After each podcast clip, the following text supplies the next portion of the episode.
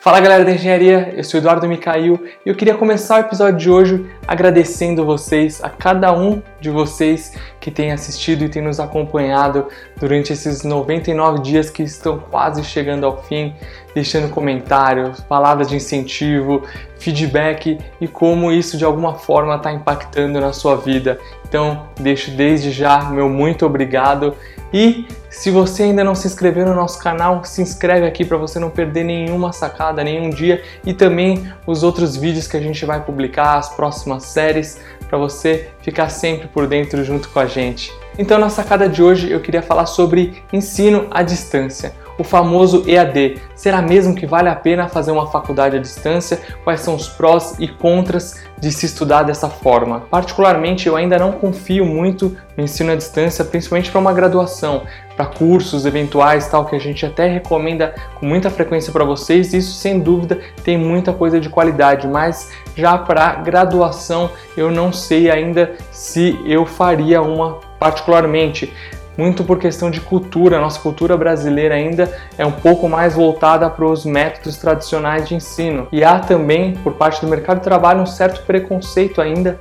Mas, falando de outras coisas, eu acho que você fazendo uma faculdade, ensino à distância, você acaba se privando de algumas coisas, do relacionamento com as pessoas, de vivenciar certas coisas no ambiente de faculdade, no ambiente universitário e também eu acho que atrapalha um pouco no desenvolvimento pessoal, porque você não vai ter aquela exigência de apresentar um trabalho em grupo, apresentar um trabalho lá na frente, diante de toda a sua turma. O engenheiro e engenheira tem que ter habilidade, desenvoltura de lidar com pessoas, de liderar equipes, bem desenvolvida. Então eu fiz uma lista para compartilhar com vocês de prós e contras de se estudar à distância. Então começando pelas vantagens para as pessoas que moram afastadas dos grandes centros, das grandes cidades, esse pode ser um fator que influencie e ajude bastante para você fazer aí um curso de ensino superior. E para você que trabalha, tem pouco tempo para você poder estudar, essa pode ser uma opção que você encaixe aí na sua rotina e consiga,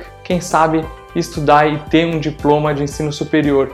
E também, muitas vezes, está na maioria das vezes, o curso online, o curso de ensino à distância é mais barato que o curso presencial, então pode ser mais acessível e uma grande oportunidade também para quem tem algum tipo de deficiência, alguma limitação física que te impeça de ir até uma faculdade. Essa pode ser uma grande saída para você que tem muita vontade de estudar e fazer uma faculdade. Já falando das desvantagens, você precisa investir num bom computador, você precisa ter um bom computador com bom acesso à internet. Às vezes é uma coisa aí que a gente sabe que no Brasil não é das melhores, a gente paga caro por isso e não tem um bom acesso à internet. Muitas vezes a qualidade do curso é questionável, não há tanta credibilidade no mercado quanto uma faculdade presencial, ainda há um certo preconceito. Você tem que ser uma pessoa muito disciplinada, evitar as distrações que são muitas dependendo do ambiente onde você vai estudar. Por exemplo, na sua casa tem tantas tentações aí,